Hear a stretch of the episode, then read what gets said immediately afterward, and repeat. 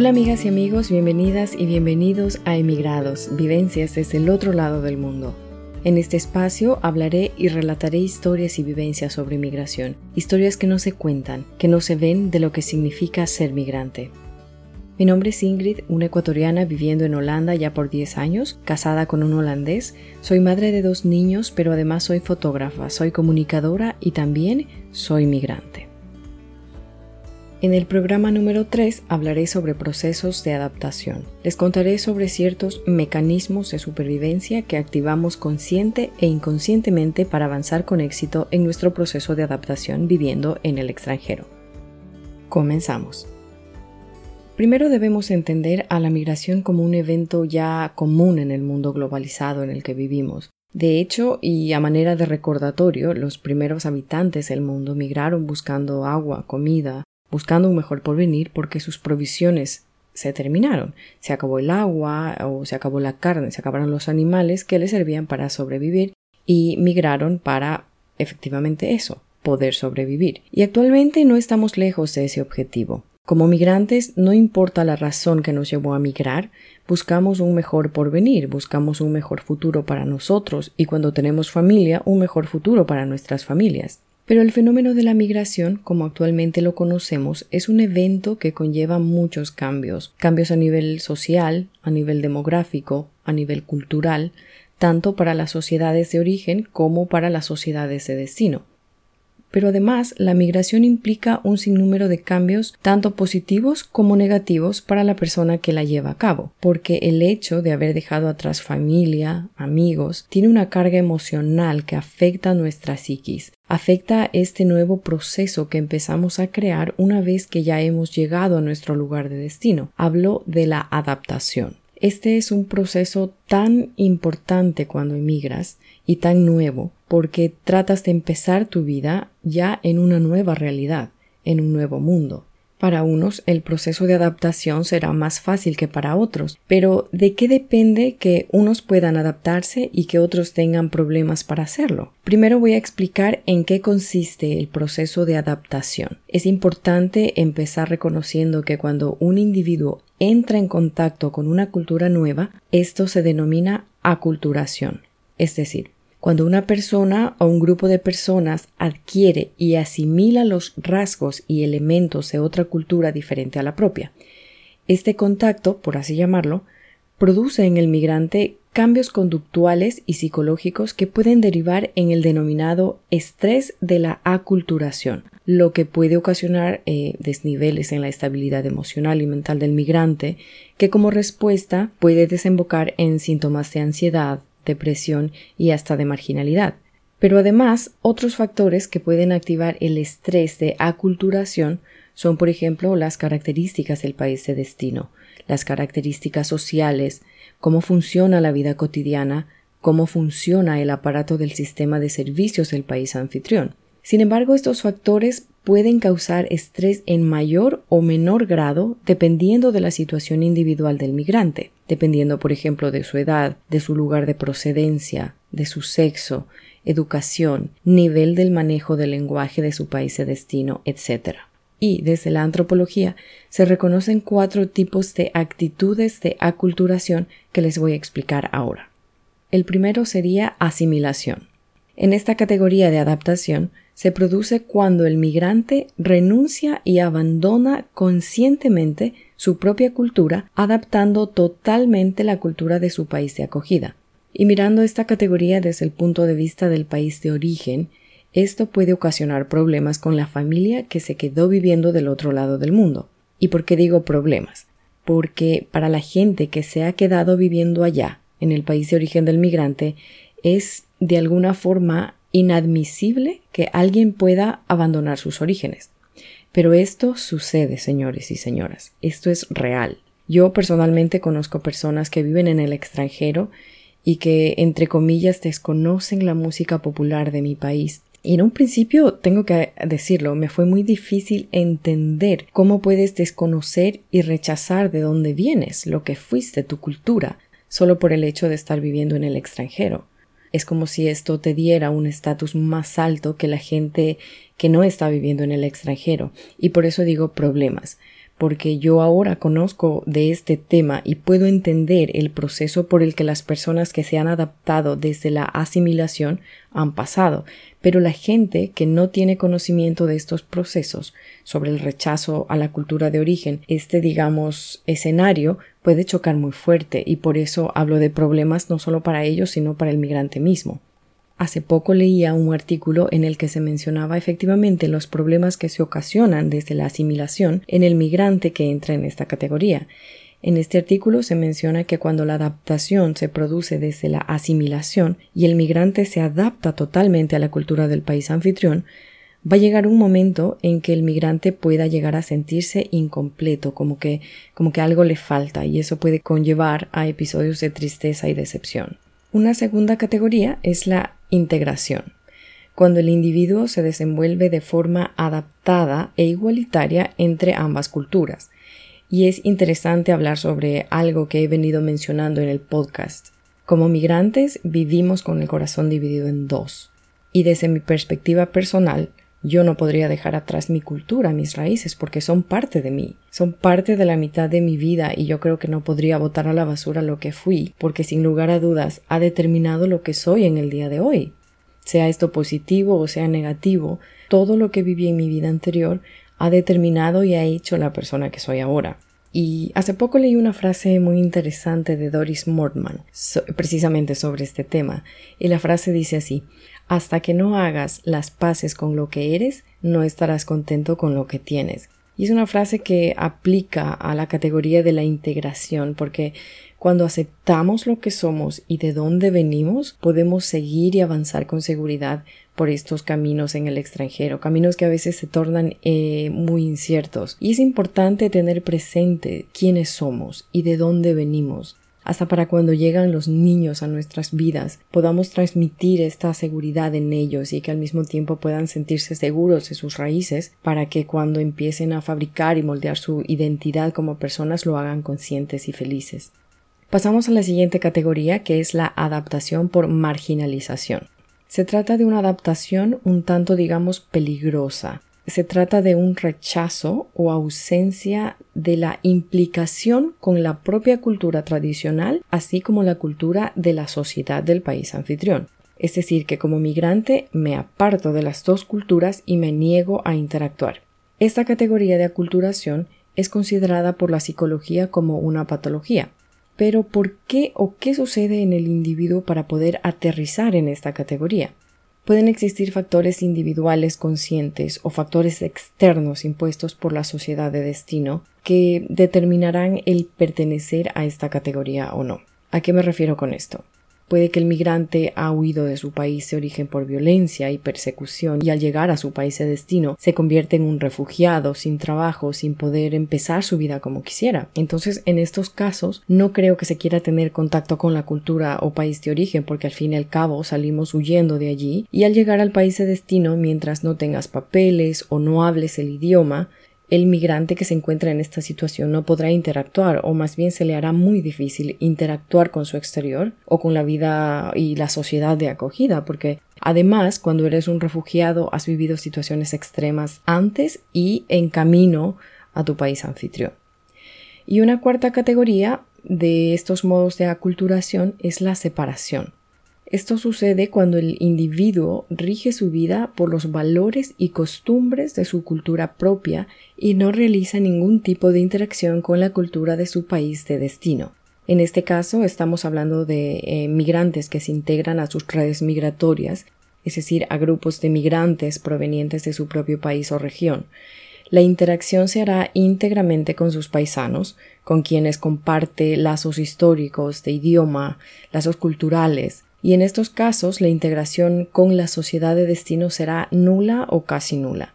Cuando estaba realizando la investigación de mi tesis en Madrid, me encontré con muchos eh, de estos casos entre mis entrevistados, personas que solo interactuaban con sus propios coterráneos, con quienes efectivamente compartían lazos culturales, idiomáticos e históricos. En este caso, para ellos era mucho más fácil interactuar entre ellos porque debemos tomar en cuenta lo siguiente habían llegado a vivir y a trabajar en un país que no era el suyo y en la mayoría de los casos de mis entrevistados, ¿no?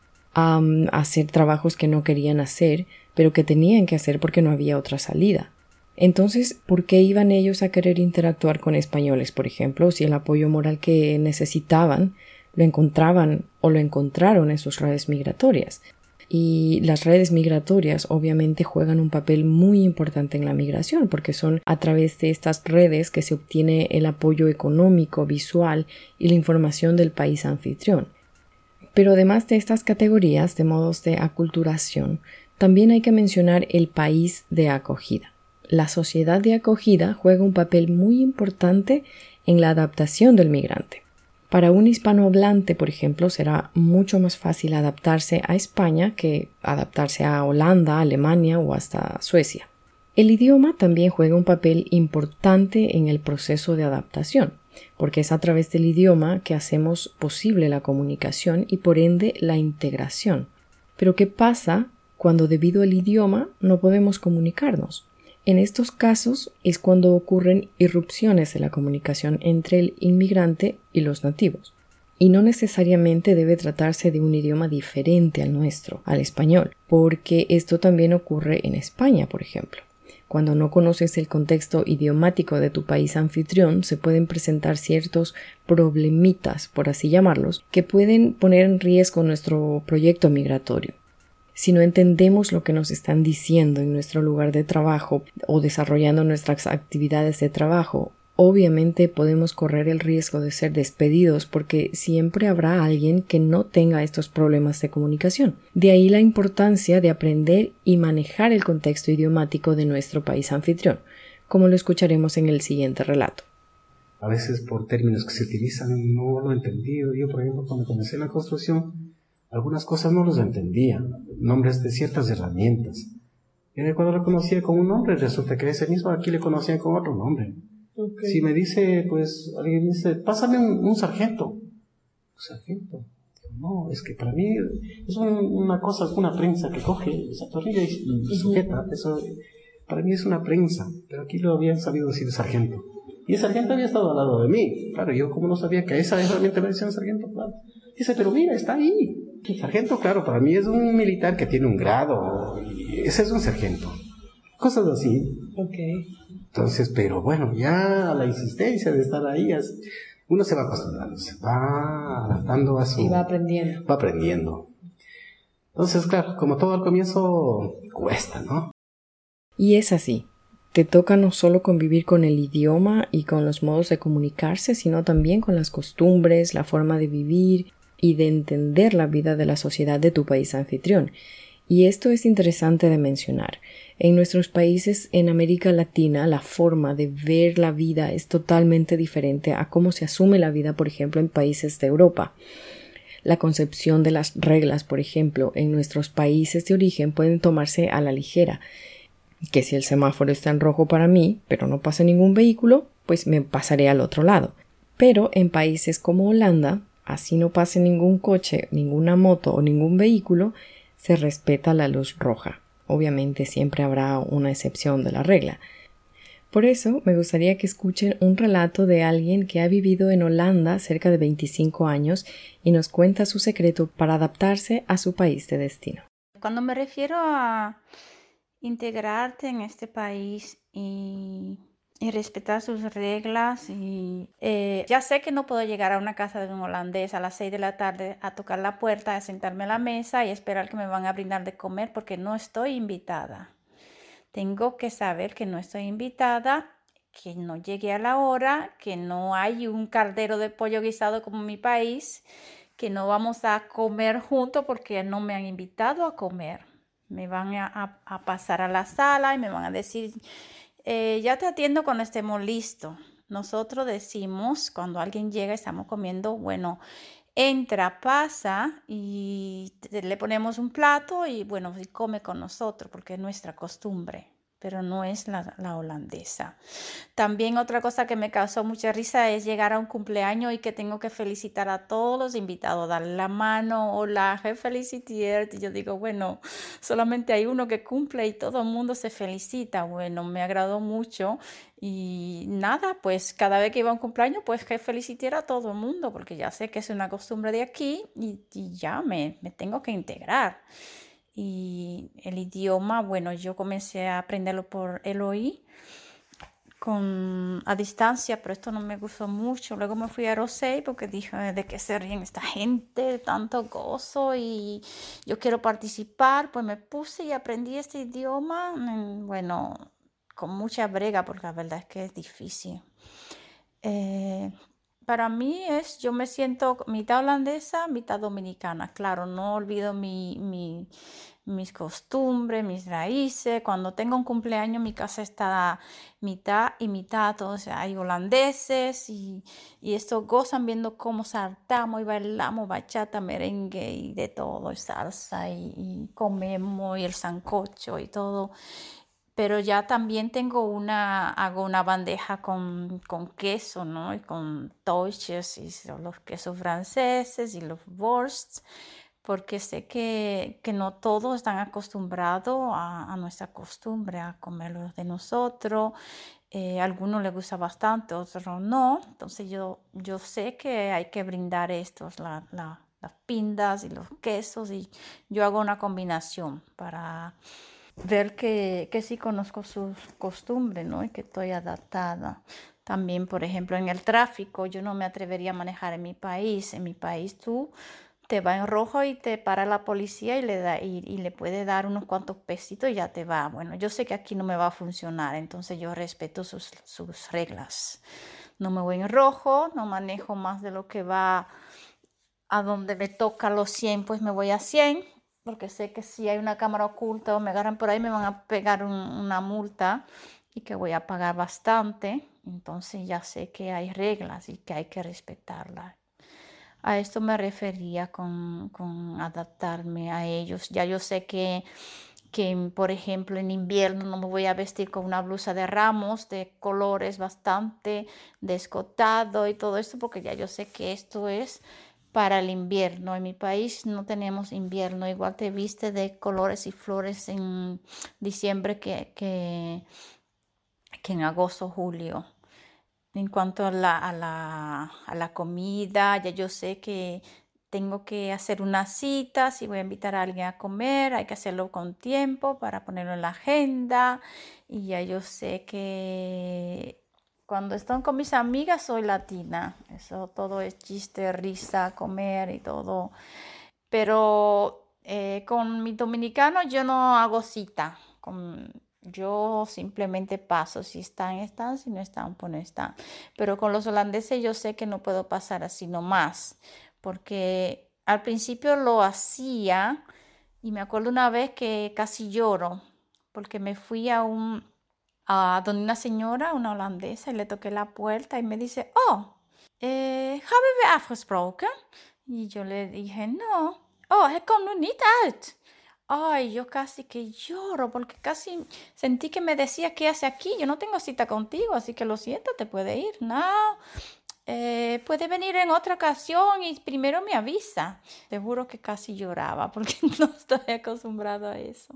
Pero bueno, ya sé que hay que hacer cita, que hay que llamar y todo esto. Y yo aquí, bueno, ya no tengo problema con la cultura holandesa. No tengo problema con sus normas, no tengo problema con sus reglas. Ya sé cómo funciona. Por eso he podido vivir aquí muy tranquila ya, con mi trabajo, respetando a la gente, lo más importante.